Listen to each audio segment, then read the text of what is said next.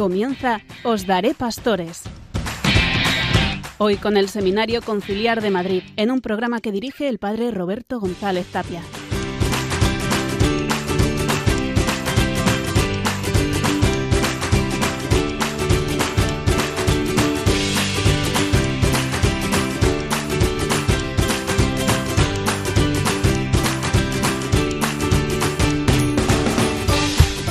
Queridos hermanos, buenas noches a todos en este mes de julio, en el que vamos a acercarnos a una de las dimensiones de la formación de los candidatos al orden sacerdotal, la dimensión pastoral.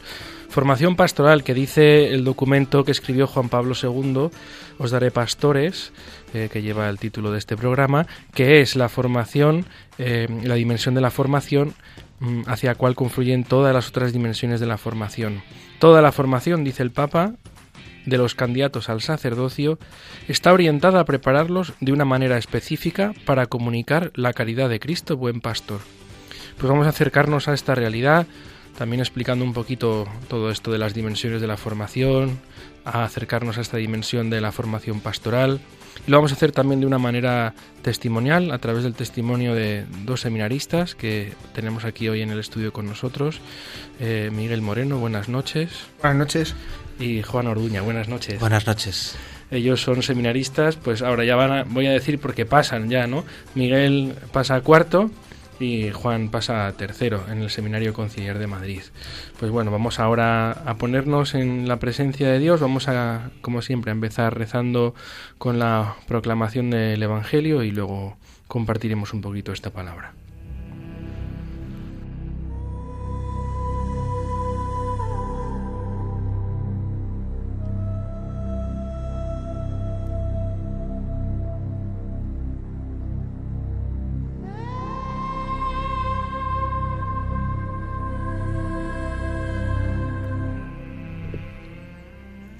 Del Evangelio según San Lucas. En aquel tiempo, Jesús hablaba a la gente del reino y sanaba a los que tenían necesidad de curación. El día comenzaba a declinar. Entonces, acercándose los doce, le dijeron, Despide a la gente, que vayan a las aldeas y cortijos de alrededor a buscar alojamiento y comida, porque aquí estamos en descampado. Él les contestó, Dadles vosotros de comer. Ellos replicaron, No tenemos más que cinco panes y dos peces, a no ser que vayamos a comprar de comer para toda esta gente, porque eran unos cinco mil hombres. Entonces dijo a sus discípulos, Haced que se sienten en grupos de unos cincuenta cada uno. Lo hicieron así y dispusieron que se sentaran todos. Entonces, tomando él los cinco panes y los dos peces, y alzando la mirada al cielo, pronunció la bendición sobre ellos, los partió y se los iba dando a los discípulos para que se los sirvieran a la gente. Comieron todos y se saciaron, y recogieron lo que les había sobrado, doce cestos de trozos.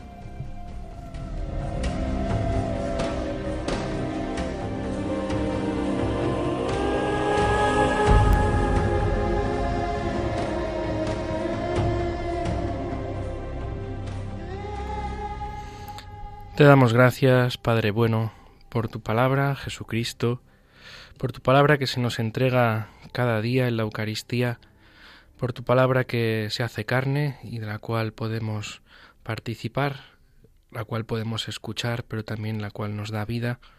Te damos gracias por este Evangelio que acabamos de escuchar en el que el Señor Jesús se manifiesta como pan vivo, pan vivo bajado del cielo, que se reparte y se parte para nuestra salvación.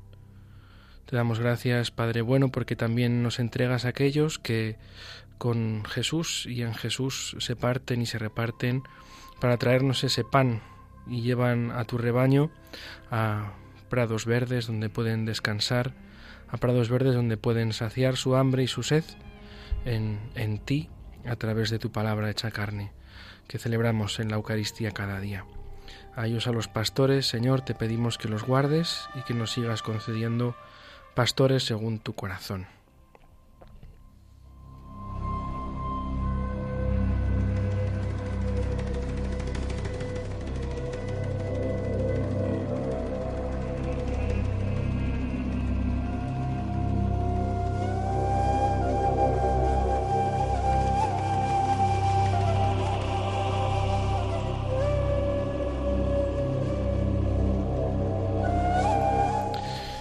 Seguimos en Radio María, en esta radio de la Virgen, y Os Daré Pastores, este programa dedicado a la vida y a la formación de los futuros ministerios del orden sagrado, del orden sacerdotal. Y hoy tenemos con nosotros a Miguel y a Juan, seminaristas del Seminario Conciliar de Madrid, eh, que vamos a ahora compartir un poquito esta palabra que hemos proclamado y bueno, a ver si alguno se arranca y, nos dice qué es lo que más le llama la atención y podemos así compartirlo para la gloria del Señor. Pues nada, me arranco yo. Eh, bueno, pues a mí lo que me tocaba muy profundamente y bueno, pues me hacía gracia porque recordaba con lo que rezaba yo hace unos meses, cuando todavía estábamos en el seminario, dadles vosotros de comer, ¿no? Ese, eh, bueno, yo me quedaría como los discípulos, un poco alucinado, ¿no? Señor, pero si hay cinco mil hombres, ¿cómo voy a darles? Tengo cinco panes y dos peces, ¿no? Y de nuevo me viene mucho lo que comentábamos y nos dice mucho en el seminario, que nosotros no tenemos que salvar, que nosotros no tenemos que, dar de comer, sino simplemente hacer su voluntad, ¿no? Y Él nos pide que les demos de comer, pues les damos de comer, pues nada, confiamos en Él y, y a través de eso, pues el Señor puede hacer el milagro, ¿no? Y luego, pues sobra bastante, como decíamos, ¿no? Doce cestos de trozos, ¿no? Pues, pues ver el Señor también como va haciendo su obra, se va fiando de nosotros, pero también eso que, que yo me llama la atención muchas veces como los, los discípulos pues debían de pensar, este Jesús está loco, ¿no? O sea, ¿cómo vamos a sacar de, de, de, de cinco panes y dos peces, vamos a sacar comida para cinco mil, ¿no? Y entonces ese dadles a vosotros de comer sí que, bueno, pues a mí me toca profundamente y veo que, que a día de hoy es muy importante que, que, todos lo hagamos, ¿no? Dadles vosotros de comer no solo el cura cuando dice tomad y comed, ¿no? Y tomad y bebed, sino que también pues es todos pues en, el día a día, ¿no? Pues uno puede ir a hacer la compra y dadles vosotros de comer, puede ser saludar a la caja puede ser eh, tener una sonrisa amable con una persona, ayudar a una persona anciana, puede ser tantas cosas, ¿no? O sea, darles a vosotros de comer, nos está diciendo el Señor básicamente desde la cruz, oye, pues, pues ayudad a todos, ¿no? O sea, no dejéis a nadie sin, sin echar una mano. Y es lo que a mí me tocaba, ¿no? Ese dadles vosotros de comer. Y yo siguiendo un poco también la línea de Juan, pues veo que, en el Evangelio el Señor nos habla de la confianza, de cómo pues hay que ponernos en sus manos aun cuando nos parezca imposible y, a mí, pues junto con la frase esta que, que acaba de compartir Juan, también me llamaba mucho la atención cuando dice San Lucas que tomó los panes, alzó la mirada al cielo, pronunció la bendición, y se los partió y se los iba dando a los discípulos para que se los sirvieran a la gente. Porque aquí veía cómo al final, pues lo que estamos llamados a dar eh, como seminaristas y si Dios quiere también en un futuro como sacerdotes, no es a nosotros y por nuestras propias fuerzas, sino que es dar lo que el Señor nos da, que es su cuerpo, ¿no? y dar, dar su amor, que es lo que nos ha cautivado el corazón, y, y servírselo a la gente. Y ya de ese dar, dar lo que el Señor nos da, pues también a raíz de recibir todo su amor, poner nuestra vida en sus manos como ese pan y esos peces, ¿no? Y, y, sentirnos mirados por el Señor, que alza la mirada al cielo, nos bendice y a la vez que se da, pues nos da a nosotros también al mundo para saciar la sed de tanta, de tanta gente que no le conoce. Y pues bueno, eso es así un poco lo que, lo que más me llama la atención de este Evangelio, pero sobre todo pues la, confianza en el Señor, ¿no? Que cuando parece que es imposible lo que nos pide, dices, bueno, mira, Señor, yo te doy mis cinco panes y mis dos peces y, me quedo tranquilo. Como futuros pastores de la Iglesia de Dios, si Dios quiere, eh, vosotros os acercáis a, ese pueblo a servirle, a darle al Señor a darles al Señor algo que no, que no es vuestro y que yo creo que en este Evangelio se refleja muy bien, como bien decíais en, esa frase, ¿no? De Jesús lo toma, lo bendice, lo reparte y, lo da, ¿no? Lo da a, a, otros para que lo den. Esto es un poco la esencia de, también del, ministerio, es la esencia de, del pastor. Luego también es muy bonito, ¿no? Ver cómo el Señor los va sentando en grupos pequeños, como el Señor también de 50 en 50 los va sentando y les va como asignando a alguien que cuide de ellos, que les dé de comer, la esencia de, pues un poco también de nuestra vida pastoral, del pastor, como el rebaño, ¿no?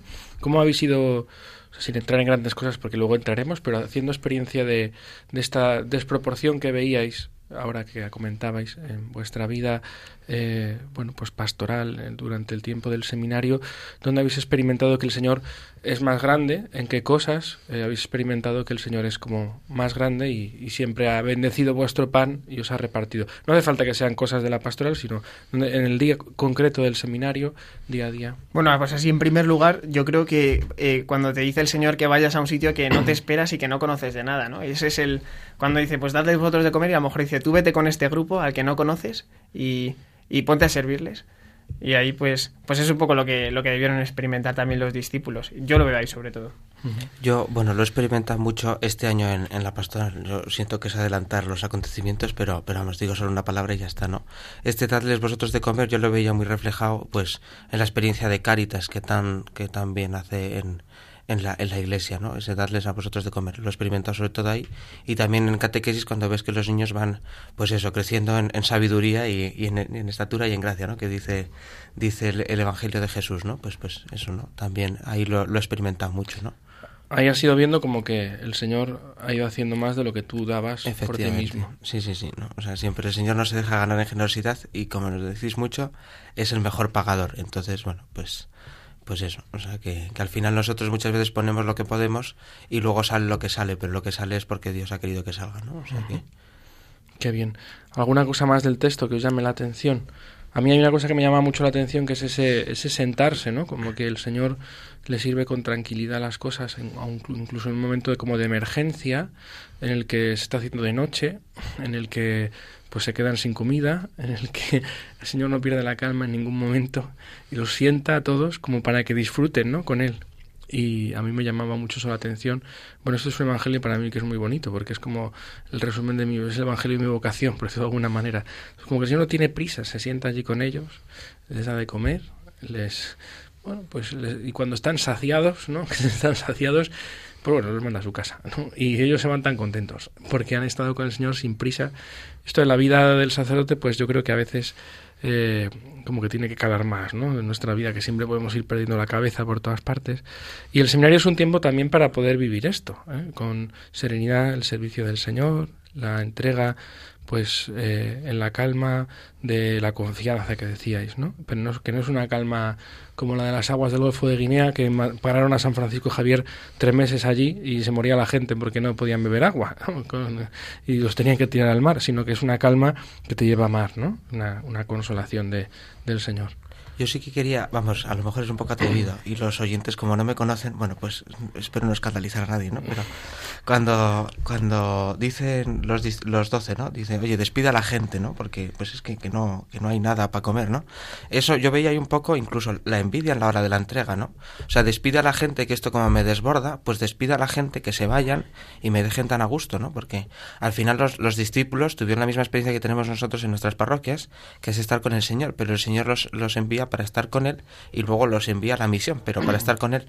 Entonces yo veía un poco el, el, egoísmo, entre comillas, lo digo así un poco, es a lo mejor un poco fuerte, pero el egoísmo de, de los discípulos de decir yo quiero estar solo con él, ¿no? Los doce querían estar en intimidad con el Señor y por eso le dicen despida a la gente, ¿no? Y como vemos que también esto nos sobrepasa, pues despide y, nosotros quedamos tan a gusto contigo, ¿no? Un poco también a raíz de lo que tú comentabas, ¿no? Pues la gente estaría tan a gusto, pues los discípulos me imagino que aprovecharían los caminos y todo para, hablar con el Señor y para al máximo. ¿no? A mí esto que dices también me recuerda al Evangelio en el que Jesús se lleva a los discípulos a descansar y cruzan el lago y cuando parece que ya pues, pues han, han dejado un poco atrás todo el trabajo, de repente le sigue toda la multitud y, y, se pone Jesús a servirles y los discípulos pues seguro que no les apetecía nada, pero dicen, bueno, como el Señor sirve, pues servimos nosotros también, ¿no? Que también es un poco la, la experiencia esta. Y el otro día en la misa del Corpus Christi, bueno, este es el evangelio que se usa también el, el, domingo del Corpus. Y yo al principio no lo entendía, digo, pero si no habla de la Eucaristía, no habla de los panes, de los peces. Y el otro día en misa el sacerdote pues predicó sobre esto de que quedaron todos saciados. Pero es una frase que a lo mejor la leemos muy de pasada cuando dice comieron todos y se saciaron y recogieron lo que les habría sobrado. Doce cestos, ¿no? Dijo, doce cestos y tenían cinco panes. Y entonces el padre Tomás pues dijo, eh, se saciaron, ¿no? Se saciaron porque, porque tenían sed de, del verdadero alimento que es Cristo, que es el pan de vida. Y entonces hizo como una especie de jerarquía de, de, de, de amores y dijo como, eh, pues como canta la Virgen María en el Magnificat, que el Señor eh, derriba del trono a los poderosos, enaltece a los humildes, ¿no? Y a los hambrientos los colma de, de bienes y a los ricos los despide vacíos.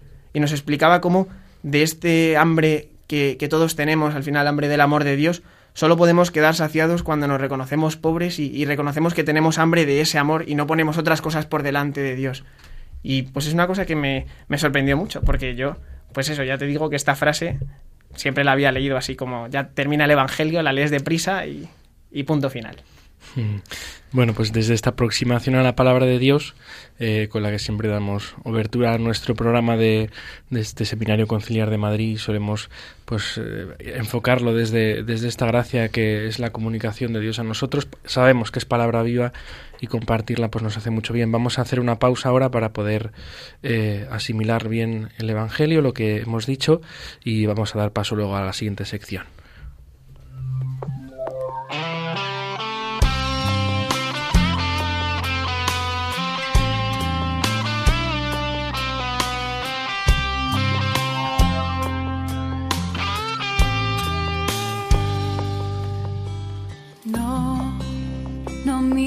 Hacia atrás, ya solo importas tú. Seguirte es lo que quiero yo. No, no voy a desistir si vivo es para ti, oh dueño de mi corazón. Quiero servir.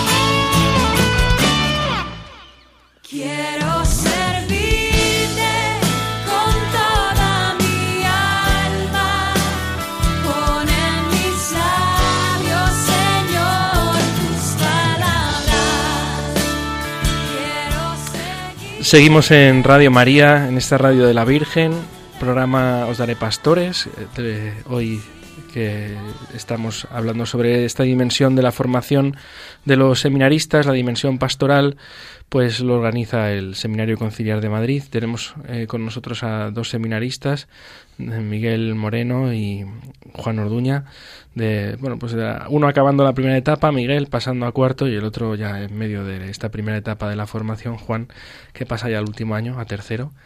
Y bueno, pues les tenemos aquí contentísimos en esta noche con nosotros de julio, calurosa, como siempre. Bueno, pues es una gracia poder eh, estar aquí juntos. Eh, con todos ustedes. Y la, la, hablábamos de la dimensión pastoral porque la, formación dentro del seminario solemos distinguir algunas dimensiones eh, en las cuales pues eh, podemos ir concretando un poquito lo que son las actividades. La, la formación es una y única, es Cristo. Nuestra forma y nuestro camino de formación es Jesucristo, a Él nos queremos parecer y, y bueno, pues Él es al final el rostro también del Padre, al cual pues la escritura siempre nos ha referido como, como un pastor que reúne a sus ovejas, como aquel que, que, cuida de su pueblo, como aquel que da el alimento, como aquel que pues que nos hace recostar eh, en, en, él, como dicen también los salmos, hace recostar a las madres, ¿no? Y bueno, pues toda nuestra sed, toda nuestra hambre se sacia en él, en él. Y, y Cristo, Cristo es el que nos el que nos, el que nos mueve.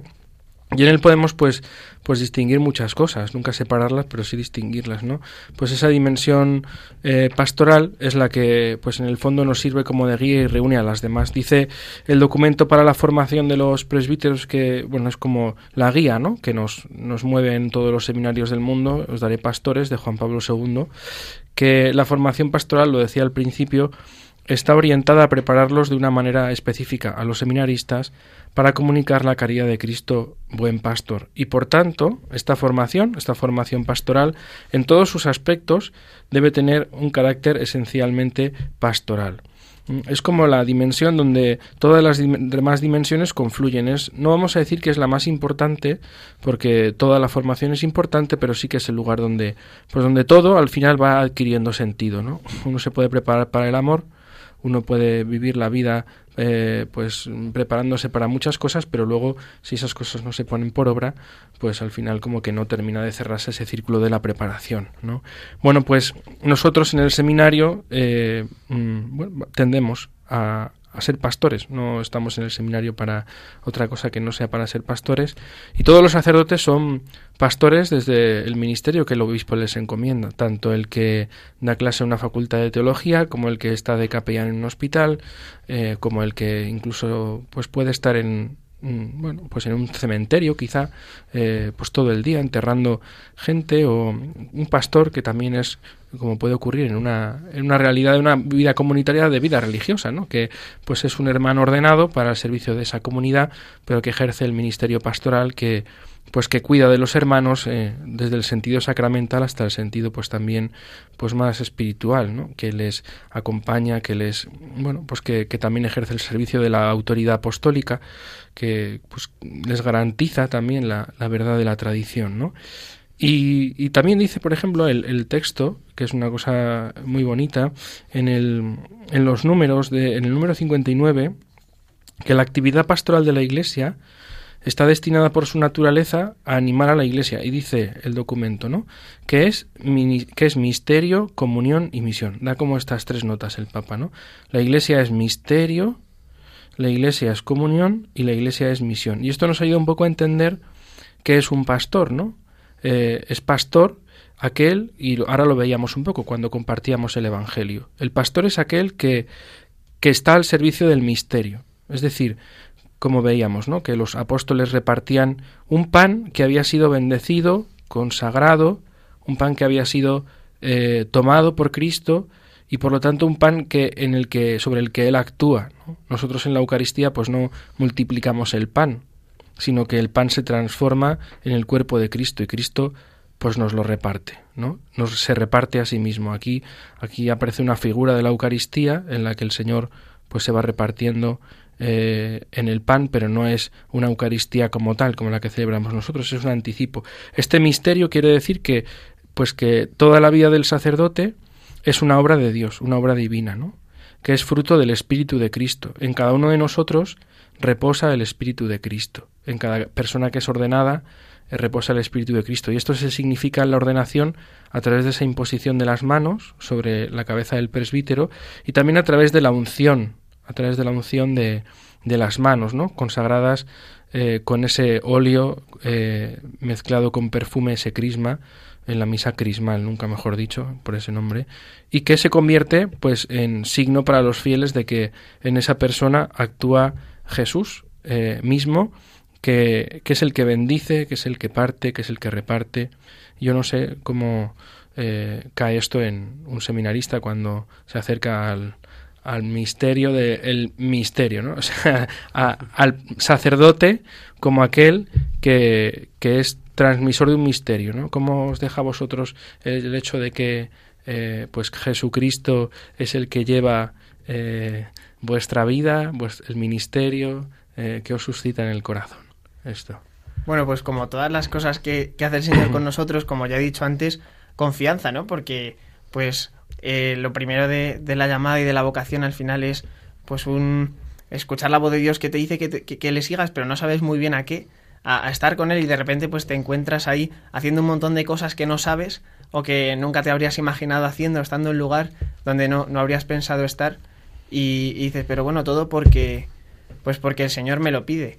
Y bueno, a mí me recordaba mientras hablabas, estaba pensando en, en el prefacio, o bueno, no sé si es el prefacio, ¿no? Que se lee en las ordenaciones cuando dice, tu sacerdote, Señor, al entregar su vida por ti y en servicio a sus hermanos, van configurándose a Cristo y así dan testimonio constante de fidelidad y de amor. Y bueno, yo creo que eso explica también un poco cómo pues como toda la vida y todas las dimensiones del seminario, ¿no? Todo lo que toda nuestra preparación al final tiene esa doble finalidad de, de, de entrega por amor a Cristo que está pues inseparablemente unida de la entrega y servicio a su cuerpo, que es la Iglesia. A mí esto que decías tú de la confianza y me venía una frase de San Pablo, ¿no? Dice San Pablo, te basta mi gracia, la fuerza se realiza en la debilidad, ¿no? Pues también el, me decía el otro día, yo no sé, cuando estuvimos en Valencia, yo creo que fue en la revisión, cuando estuvimos con las monjas de Jesu Comunio, decían, yo creo que eran ellas, y si no, bueno, pues me tiro al pista y, no me acuerdo, eh, decían que nuestro sí se basa en el gran sí de Dios. Entonces, eso a mí también me da mucha paz, porque dices, bueno, pues es que yo no, aunque, bueno, pues la vocación desde pequeño sí que eh, me he sentido llamado al sacerdocio, pero dices, hombre, ahora que se va acercando, bueno, no se acerca todo tan, tan rápido, ¿no? Estoy en tercero, pues todavía queda, queda mucho camino, ¿no? Pero, pero el ver ese que, que mi sí pequeñito de cada día, pues se basa en el sí grande de Dios, ¿no? Y también, bueno, pues lo hablaba, lo hablaremos ahora, ¿no? Pues la, la formación pues también en, en, la universidad, ¿no? Pues este año hemos visto Pentateuco y libros históricos y el ver también la fidelidad de Dios del día a día al pueblo de Israel como le ponía a prueba constantemente, ¿no? Pues el ver pues que también yo soy así, o sea, que decir, todos ponemos a prueba a Dios, ¿no? Si no me concedes esto es que verdaderamente no me quieres, ¿no? Y realmente muchas veces no nos lo concede porque no nos hace ningún bien. Pero pero el ver ese, ¿no? Que mi, que mi pequeño sí se basa en la gran sí de Dios, eso también me da mucha mucha confianza y mucha tranquilidad, ¿no? Hablando de esta dimensión de la Iglesia como misterio y como obra de Dios, que bueno, pues es lo que primero que aprendemos en la, en la pastoral, ¿no? Que, que, aquí esto es obra de Dios y somos simples instrumentos.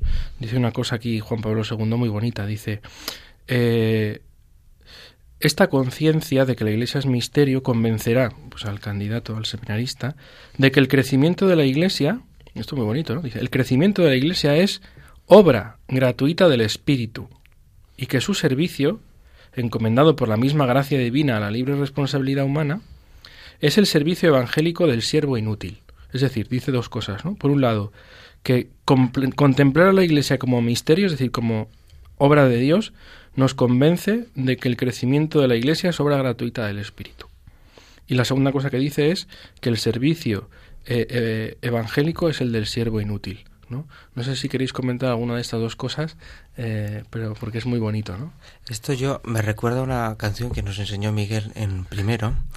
Eh, Fíjate, Miguel, lo que enseñas sin darte cuenta. no tengo ni idea de cuál puede ser. Bueno, pues es una canción que además os gusta mucho a tu curso, que sois la comunidad San Pedro Poveda, que dice la canción, dice, eh, yo tan solo fui un instrumento, ¿no? Pobre, débil, y dice, básicamente recoge lo que dice ahí el Papa, ¿no? O sea, y, lo dijo antes San Pedro Poveda, ¿no? Eh, lógicamente, por, por años vivió antes él que, que San Juan Pablo II. O sea, el, al final, pues mira, yo al final solo fui un instrumento que le dije que sí al Señor y que, y que me acerca a este misterio, que es un, un misterio y un ministerio, como decías tú, es un, un juego de palabras ahí interesante, eh, pero bueno, pues es eso, o sea, que yo al final solo soy un instrumento de la Iglesia, pobre, débil, enfermo, pecador, con mi pasado, con mi historia, con mis heridas, con todo, pero el Señor precisamente con eso eh, hace que, bueno, pues va, va, haciendo su obra y va haciendo pues, pues todo, ¿no? Entonces, el vivir también esa clave, a mí me ayuda mucho este curso de segundo, personalmente hablando, pues por, por diferentes motivos, el vivir eso, pues yo tan solo fui un instrumento, mi sí se basa en su sí, y te basta mi gracia, ¿no? O sea que, que es un poco recogiendo también lo que comenté hace unos momentos, ¿no? Pero, pero yo tan solo fui un instrumento, es que es muy clave, o sea, y San Pedro Poveda nos dio una clave muy buena a, a todos los seminaristas, a todos los curas y a todos los laicos. O sea, que esta vez nos pensamos que son los de curas y no solo va todo de negro y de curas, sino que, que también los laicos pues son muy importantes en este, en este servicio.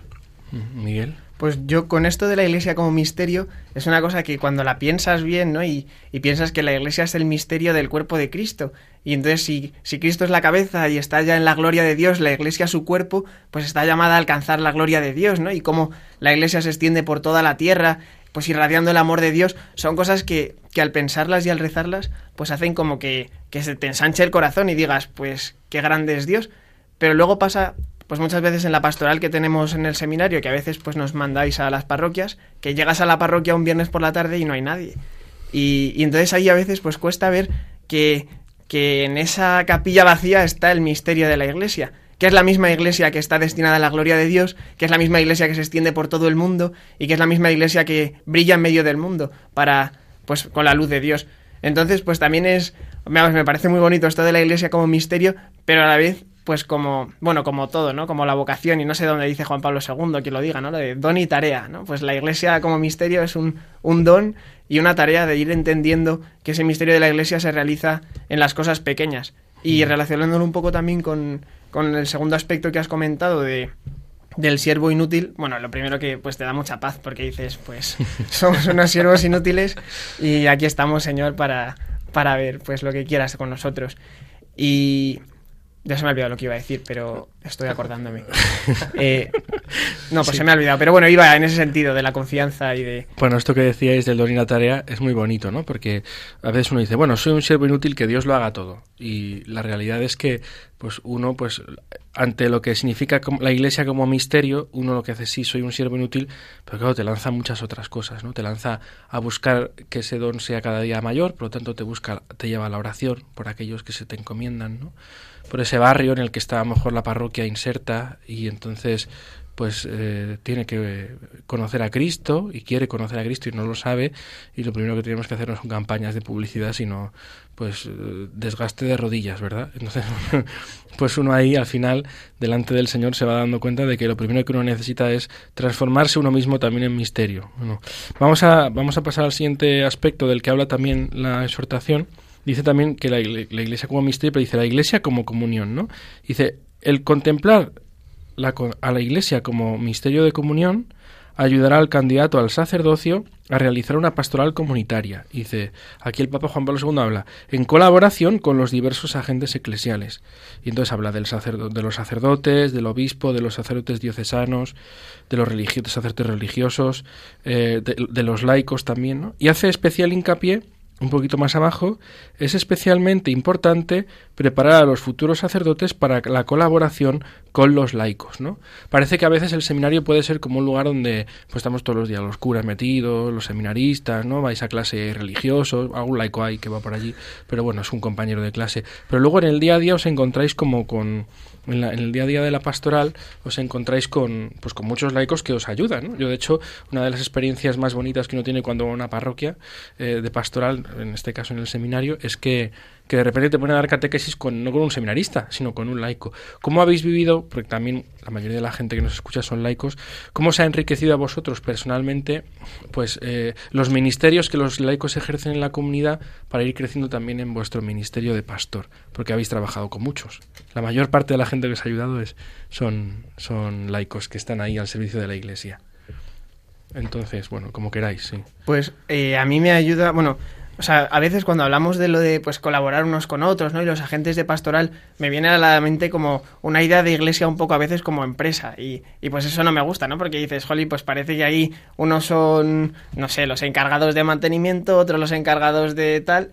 Y, y, entonces pues me gusta más pensarlo como, como luego lo ha sido también enfocando al final, como la colaboración, pero porque somos parte de la misma familia, igual que una familia unos tienen unas funciones y otros tienen otras, ¿no? Y yo no soy mi madre, gracias a Dios, sino que soy su hijo, pues pues en la iglesia pasa lo mismo y también es lo que vemos en las parroquias eh, que vamos nosotros pues como no somos sacerdotes estamos ahí como en somos laicos pero ya en la facultad dice ¿qué eres sacerdote laico o seminarista? y tú pues pero pues seminarista claro pero y bueno, es bonito ver como, toda la iglesia, eh, bueno, pues estamos al servicio de la misma cosa, que es pues anunciar el reino de Dios, y como mucha, muchísima gente cuida de nosotros, y dice que reza por nosotros y que se preocupa por nosotros.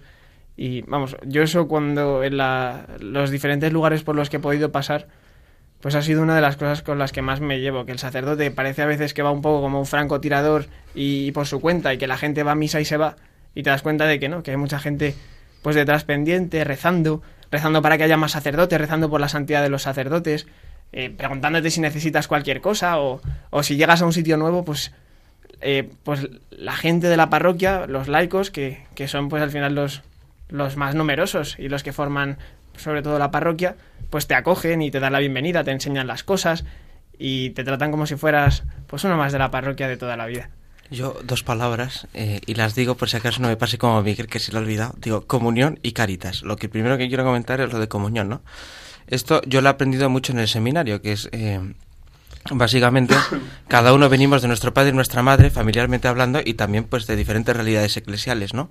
Entonces también el ver que, bueno, pues todos estamos llamados a lo mismo, como nos ha recordado el Papa hace poco en la Gaudete te exultate, ¿no? todos estamos llamados a la santidad, pues, o sea, todos vamos al mismo camino, ¿no? Y todos los caminos llevan a Roma, pues, eh, bueno, pues también en ese sentido a mí me ha venido muy bien en bueno, pues en el seminario verlo. Yo en mi parroquia, en, lo digo ya, en Santo Domingo de Guzmán, la mejor parroquia del mundo, eh, para que Miguel luego no lo pueda decir, eh, mi párroco, y lo digo con todo el cariño del mundo, pues es de Comunión y Liberación, mi vicario parroquial es del Camino del Catecomenal, yo me he movido por el Opus Dei, y, dices, bueno, pues, pues a través de eso, pues también hay comunión. O sea, quiero decir que un tío de, de Comunión y Liberación no es que no se hable con uno de, la obra, pues nos hablamos y, y nos reunimos y muy bien. O sea, que quiero decir que al final todo ayuda a, pues, a crear comunión, ¿no? Y esto que también decía eh, ahora Juan Pablo II, que lo decía don Roberto, eh, dice, bueno, pues eh, en comunión con los jefes, vamos, no dice exactamente eso, ¿no?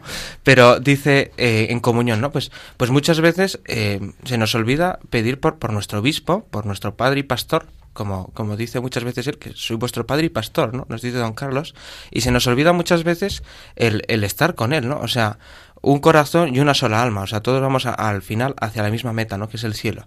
Pues estar con el Papa, rezar por el Papa, por los obispos. ¿no? En Madrid tenemos la suerte de que tenemos cinco obispos. Tenemos el arzobispo, don Carlos, y sus cuatro obispos auxiliares. Pues es que es un grandón. Pues también ver cómo ellos, es también muy bonito cuando vienen al seminario a vernos o pasamos nosotros a verles, pues el ver el grado de comunión que hay, ¿no? Y luego pasando a la segunda palabra, que no se me ha olvidado, eh, Caritas, eh, pues estando eh, este, este año, la pastora ha sido un poco más especial, digamos, por, por diferentes cosas que luego comentaré, eh, bueno, pues eh, yo he estado en Cáritas y en Cáritas principalmente ahí no hay cura, pues, están pues laicas y además eran laicas, ¿no? Y dices, vale, pues pues pues nada, aquí me toca nadar un poco, ¿no? Y, y entonces a veces pues he aprendido muchas más cosas. Bueno, a lo mejor esto es exagerado decirlo, ¿no? Pero he aprendido muchas cosas de los laicos incluso más que de los curas, ¿no? O sea, yo ver a una, una laica, ¿no? Eh, la voy a mencionar, no, no lo ha dicho nada, pero la voy a mencionar, Elba, que es la encargada de Cáritas, eh, ver cómo me habla de su marido, ver cómo me habla del cariño a sus hijos, ver cómo me habla de que ella puede ser santa, pues eso, en, en, en Cáritas, en, su matrimonio, ver cómo me habla de su país, ver cómo me habla de su padre, ¿no? Pues dices, joder, estoy aprendiendo, o sea, es como una esponja, ¿no? Que absorbe y luego lo, lo, ¿no? luego la apretas y, y lo suelta todo, ¿no? Entonces, bueno, pues yo también veo que el papel de los laicos es muy importante. Lo decía Miguel, nos enseñan, el otro día, yo solo estamos dos años, en, ya esto también es adelantar más acontecimientos, pero estamos dos años en una parroquia y, y, a mí me tocaba ya despedirme de la mía.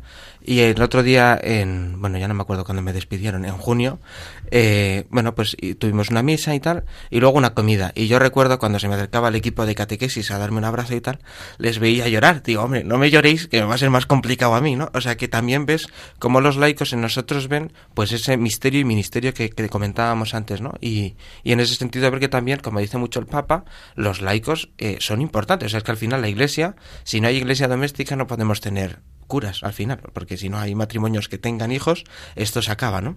Entonces que tampoco es ponerme aquí apocalíptico, pero, pero es la realidad, ¿no? Entonces pues también los laicos ahí tienen un papel muy importante. Y también a mí me, ayudó mucho a ver esto, es que me acabo de acordar, y así, pues si no, luego se me olvida. Eh, cuando estuve el año pasado de campamento con la Acción Católica, que al final es un campamento en el que van muchas parroquias y va seminaristas, va chicos jóvenes, van niños, y me ayudó mucho que fuesen también un par de matrimonios que, que vivían muy coherentemente su vida cristiana, porque eso me abrió también el horizonte a ver que, que la oración y, y, la relación con el Señor no es una cosa exclusiva solo para los sacerdotes, para las monjas, para los religiosos, sino que todo cristiano está llamado a eso y que el, o sea, que el papel de cada uno en la comunidad es, o sea, es diferente, pero no es secundario, no es, no, tú pues ya está, vas a misa y, te vas, ¿no? Sino, pues como, o sea, me, me, me sorprendió muchísimo ver, ver eso, ¿no? Ver matrimonios jóvenes comprometidos, eh, que confiaban en todo en el Señor. Y dices, si, a lo mejor no tienes la vida resuelta y te has casado y, y tienes niños Y pues bueno, eso también me ayuda a ver que, que la iglesia es eso, es un cuerpo y no una, una empresa. Este año el lema del día del seminario era este de el seminario misión de todos, ¿no? Se va viendo pues cómo es verdad, ¿no? Que, que al final los agentes, hay varios agentes en la formación, ¿no? De la, del seminarista, pues está el obispo, sobre todo el, más gente más importante es el Espíritu Santo, ¿no? Luego el seminarista y luego ya van los demás, ¿no? El obispo, los sacerdotes, los formadores, pero al final se va viendo y también lo digo porque ahora nos escuchan muchos laicos, ¿no? Como cada sonrisa, como cada gesto, como cada la entrega de un laico en una parroquia pues forma y enseña a los seminaristas a ser sacerdotes. Por eso yo quiero aprovechar desde aquí para dar también las gracias a todos los que colaboran también, pues directa e indirectamente con esta formación, que no es muchas veces eh, ni la oración, que hay que hacerla por el seminario, ni la colaboración económica que se hace el día del seminario, que también es necesaria porque el seminario pues tiene que comer y esto es, es pues, pues esencial. Eh, pero sobre todo lo más importante es que la vida entregada de un laico al servicio de la comunión, al servicio de la salvación, al servicio de pues, pues de la amistad, incluso a, en la misma amistad nos educa a todos, ¿no? Dice el documento también, en el último punto de este último aspecto, del 57, contemplando a la Iglesia, pues decíamos, ¿no? La Iglesia como misterio, como comunión, la Iglesia como comunión misionera, ¿no? Dice aquí el Papa. Dice, ayudará al candidato al sacerdocio a amar y vivir la dimensión misionera esencial de la Iglesia y de las diversas actividades pastorales. ¿Eh? Dice, a estar abierto y disponible a todas las posibilidades ofrecidas hoy para el anuncio del Evangelio, sin olvidar la valiosa ayuda que pueden y deben dar al respecto los medios, bueno, aquí habla de los medios de comunicación social, en el cual estamos ahora mismo, ¿no? Este medio de comunicación social que es la radio, hay otros medios de comunicación social, ¿no? Pero me hace gracia esta expresión, ¿no? De estar abierto y disponible para todas las posibilidades, ¿no? Cuando llegasteis al seminario, ¿os esperabais que vuestra, vuestra primera tarea como al servicio de la Iglesia fuera, fuera a ser la que recibisteis? No. la respuesta es no, ¿no? Porque, bueno, pues uno cuando entra al seminario pues entra muy contento, pero también entra un poco asustado, ¿no? Eh, los que nos están oyendo, yo no sé si han visto el seminario, ¿no? Pero yo me acuerdo cuando se lo dije a un, a un amigo que me iba al seminario y dice, pero si eso es Hogwarts, ¿no? Necesitas varita mágica y tal. Digo, no, no, no, no, no, no hace falta. Porque, no, o sea, digo, que al final uno también entra al seminario, pues muchas veces haciéndose su propia idea, ¿no? Y muchas veces pues piensa, no, pues yo cuando sea cura, eh, pues salvaré las almas, ¿no? Pero me, yo me acuerdo eh, un primer jarrón de agua fría que me cayó nada más entrar al seminario. Yo no sé si era hablando con don Jesús Vidal, actual obispo auxiliar, o con, o con un formador, no me acuerdo con cuál era Tampoco me ha tirado de la piscina como he hecho antes con las monjas de Jesús, no vaya a ser que no lo hayan dicho ellas y me lo haya inventado yo. Eh, me decía al final que como uno vive el seminario es como luego vive la misión en la calle. Es decir, si una persona en el seminario pues estudia, reza, se preocupa por la gente, está atento, está disponible, normalmente luego en una parroquia reza, está atento, está disponible, estudia, en fin, y da buen ambiente, ¿no? Entonces a mí esto pues me, dejaba un poco como pillado, ¿no? Porque muchas veces en el seminario los seminaristas caemos en la cosa que dice Benedicto XVI, creo que es que no existe la vocación de, de, seminarista, pero como estamos en el seminario y son seis años, muchas veces caemos en, no, pues yo soy seminarista y ya en algún momento llega la ordenación, pero yo mi vocación ahora es ser seminarista, ¿no? Tu vocación es prepararte para recibir el, el sagrado ministerio, ¿no? El, la ordenación sacerdotal. Entonces también ver esto de misión. Me hacía gracia ver también como el Papa Francisco, Benedicto XVI y Juan Pablo II, que han sido los tres últimos papas de la Iglesia, todos tienen al final un nexo, que es esto de misión, ¿no? O sea, al final Papa Francisco no hace más que decir de ir a las periferias existenciales, ¿no? Ha convocado un sínodo que ya se acerca para octubre, creo que es, sobre la Amazonia, ¿no? Pues, pues también la preocupación de llegar y de llevar a Jesucristo a todos los lugares, ¿no? Esto que nos dice muchas veces el Papa de los grupos estufa, de, de estar comodín, no, no, hay que salir al, a los caminos, como dice don Carlos muchas veces también, salir a los caminos a buscar pues esos rostros concretos y esas personas que, que no tienen a Jesucristo, ¿no? O sea, que no tienen lo más importante, que es Jesucristo y Dios en sus vidas, ¿no? Pues también vivirlo todo, pues la etapa del, seminario, vivirlo también pues como, como un este, de, como, pues como misión, o sea, al final es una preparación para el día que don Carlos nos imponga, o el obispo que sea, nos imponga las manos y nos las unja con el óleo, pues eh, no es, o sea, es para salir a los caminos, no es para estar mirándote las manos, ¡ay, qué, qué maravilla! ¿no? Sino, pues salir a los caminos y con esas manos, que son las manos de Cristo, transformar el mundo, también con su gracia, ¿no?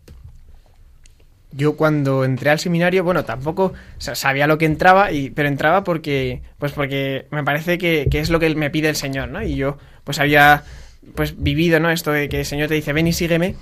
Y, y bueno, pues no sabía muy bien qué me iba a encontrar. Y claro, pues llegué en primero y nos mandaron a una parroquia y yo pensaba que iba a ser igual que la parroquia donde había estado hasta que entré al seminario, dando catequesis, tocando la guitarra, haciendo pues un montón de cosas. Y me encontré con que en algunos momentos no tenía nada que hacer. Y eso me, me sorprendía mucho y, y, no lo entendía. Y una vez comentándolo con el rector, hoy obispo auxiliar don Jesús Vidal, pues le decía eso, digo, Jesús, es que a veces llegamos, llego el domingo y pues no sé, voy a misa y ya está. Y entonces me habló de la importancia de estar en la parroquia. Dice, a lo mejor no tienes nada que hacer, pero está en la parroquia, que la gente te vea, saluda a la gente, preocúpate por ellos. Y entonces pues eso me, me ayudó mucho y es una cosa que no me esperaba nada. Yo iba como pensando, pues voy a hacer lo que sé hacer y como lo sé hacer. Y me he encontrado que no, que ya de primeras pues empiezo haciendo una cosa que no sabía muy bien si tenía algún sentido y, dejándome pues, pues dirigir por el Señor. Y luego, bueno, pues a lo largo de estos tres años han pasado también muchas cosas que dices, pues de otra manera no se me habrían ocurrido hacer, ni, no sé, yo que soy así un poco tímido, pues ir con una parroquia que no conozco de peregrinación, no lo habría hecho nunca. Y el seminario me dice, pues vete con estos jóvenes. Y pues allá que voy. Pero estoy muy contento de todo esto. En este salir de nosotros mismos, en esta misión, eh, al final es la esencia de toda vocación, ¿no? Que uno sale de sí mismo, se ve pobre, frágil y es la oportunidad para que Dios actúe, ¿no? Al final la misión no es que yo voy a plantar ahí un huerto y sale la fruta o la hortaliza, mejor dicho, y entonces yo salvo al mundo, sino que quizá la pérdida de mí mismo el Señor es donde aparece, ¿no? Esto es lo que lo que nos enseña la la, la, pastoral en el seminario. Por eso digo que al final todas las dimensiones, para que lo entiendan los oyentes, la dimensión intelectual, el estudio, eh, la dimensión espiritual, lo que es más, podríamos llamar más la parte de la oración, los sacramentos, la dimensión comunitaria, que es pues el, la vida común, ¿no? que forma parte también de una cuarta dimensión, ¿no? que es la, la dimensión humana, ¿no? la formación humana pues que al final el, el icono de la, de la, humanidad es Cristo, pues todo confluye en este en esta pastoral, que es una pastoral de una identidad misionera, en la que el seminarista sale de sí mismo y se convierte en testimonio, da testimonio de otro, no de sí mismo, sino de otro. Ojalá esto sea así en nosotros. Nos quedan eh, tres minutos de programa. Eso pasa volando. Entonces, antes de acabar, sí me gustaría que así en un minuto y medio cada uno, pues me pudierais contar eh, un poquito como ya los oyentes, ¿no? Cómo, cómo habéis vivido pues esta pastoral, dónde habéis estado, lo que ha supuesto para vosotros, así de una manera a grandes líneas, ¿no? Pues yo en primero, cuando llegué me mandaron a la parroquia Nuestra Señora de la Misericordia, que está un poquito más allá del puente de Vallecas, al lado del estadio del Rayo Vallecano, y pues un poco lo que contaba antes, yo pensaba que pues es una parroquia de barrio, como yo vengo de la parroquia de San Pío X, en, bueno, al lado del Manzanares, por ahí, por el puente de los franceses, y pensaba que iba a ser pues lo mismo, dar catequesis a, a los chicos, estar, que la gente te conozca, y ha sido así, pero a la vez pues, pues también como decía, ¿no? Ha supuesto un, pues enfrentarme a cosas que no, que no me habría imaginado, luego fue muy bonito cuando la primera vez dimos la comunión, tener al Señor en las manos y, poder darlo a la gente. Y dices, pues a esto es a lo que me llama el Señor, a, a, entregar su cuerpo al mundo. Y también pues llevar la comunión a, a, bueno, se la llevaba a varios enfermos de la parroquia, también ha sido bonito y a veces pues no te apetece nada porque son las 4 de la tarde de un viernes, que los viernes además madrugamos más en el seminario y entonces estás muerto de sueño y dices, bueno, pero tengo que ir a casa de María Luisa a llevarle la comunión y, te fías del Señor. Y después ha sido bonito también ahí en los momentos en los que me apetecía y en los que he disfrutado un montón y los momentos en los que me apetecía menos porque también me ha servido para recordar que, que yo no estoy aquí para hacer mi voluntad, sino la del Señor. Luego ahí estuve los dos primeros años, el primer año estudiando catequesis también y el segundo encargado del grupo de monaguillos y, con el grupo de liturgia también teníamos las reuniones ahí una vez cada dos semanas los viernes. Y luego este año me ha tocado estar en, la, en el secretariado de pastoral vocacional, pues yendo por diferentes parroquias, pidiendo sobre todo mucha oración por las vocaciones y pues ya que estoy aquí en la radio también lo pido, diciendo que eso, que, que si, si la iglesia no nos apoya a nosotros, nadie nos apoya, ¿no? Y menos en, en los tiempos que corren. Y eso me ha servido también mucho, como, como decías, Roberto, para romperme, porque ha sido enfrentarse cada domingo, cada fin de semana a una parroquia nueva que no conocía, a hablar a un montón de gente, o luego venían un montón de colegios, también rompía muchísimo el horario, porque yo me gusta estar organizado y de repente de un día para otro te dicen, oye, va a venir un colegio a la una a que les enseñéis un poco el seminario y les contéis vuestra vocación. Dice, si a la una iba a estudiar patrología, pues no, ahora a la una vas a explicarle al colegio qué es esto de la vocación, que es una cosa que suena así como un poco rara. Y también ahí, pues en, con momentos más de crisis, de decir, Señor, que no me da tiempo a hacer todo lo que tengo que hacer. Eh, ha habido momentos de, de, mucho gozo y de, bueno, ahora que lo ves al final, pues le doy las gracias a, a Dios por todo este año y por estos dos años de pastoral, que al final también es la iglesia que confía en mí y dice, pues vete para allá. Se, se van saciados. Santo Domingo de Guzmán, has terminado ahora estos dos años, brevemente, que te queda nada. Muy, muy bonita y, y, bueno, pues, pues bueno, pues al final lo he ido comentando antes, ¿no? Pues Cáritas, catequesis, yo no he dado la comunión a enfermos por, por este año, pues motivos de salud, decía Bobby lo de ponerse de rodillas, yo pues no, tengo un problema de rodilla y no me puedo poner de rodillas, ¿no? Pero, pero aún así también uno puede rezar, ¿no? Ha sido una experiencia muy bonita, he aprendido mucho de mi compañero de pastoral, de Adrián, he aprendido mucho de los curas y sobre todo de los laicos, me llevo un gran bagaje cultural gracias a ellos y bueno, la parroquia está en la lucha y ha sido una experiencia muy bonita también el salir, yo vivía en Cuatro Caminos con mis padres, pero yo he ido a un colegio de fomento, he ido, pues yo básicamente tenía un contacto con, con gente de, no es por presumir, ¿no? Pero de, de, clase alta social, ¿no? O sea, había gente que tenía mucho dinero en el colegio y el llegar y ver un padre que te viene con seis hijos y que no tiene dinero para dar de comer a sus hijos y viene a Caritas, pues también eso me ha hecho romperme y, y termino con lo que decía antes del Evangelio, dadles vosotros de comer, ¿no? O sea, que ha sido una experiencia muy bonita, muy de crecimiento y muy de estar al lado del Señor y de los sacerdotes y de la gente.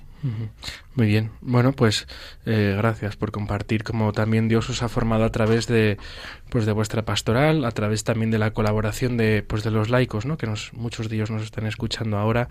Ojalá que pues que también tengan conciencia de que como sacerdotes el día de mañana nos sigue formando también su, su estar, su hacer, su ser, ¿no? Eh, en nuestras comunidades cristianas nos ayuda a crecer, por lo tanto también muchas gracias. Y vamos a acabar rezando la Virgen Ave María juntos y bueno, pues ponemos el programa en manos del Señor y todo lo que suponga para la gente que nos escuche. Dios te salve María, llena eres de gracia, el Señor es contigo. Bendita tú eres entre todas las mujeres y bendito es el fruto de tu vientre Jesús. Santa María, Madre de Dios, ruega por nosotros pecadores, ahora y en la hora de nuestra muerte. Amén. Pues muchas gracias y el próximo mes, si Dios quiere, el martes segundo de agosto estaremos con todos ustedes.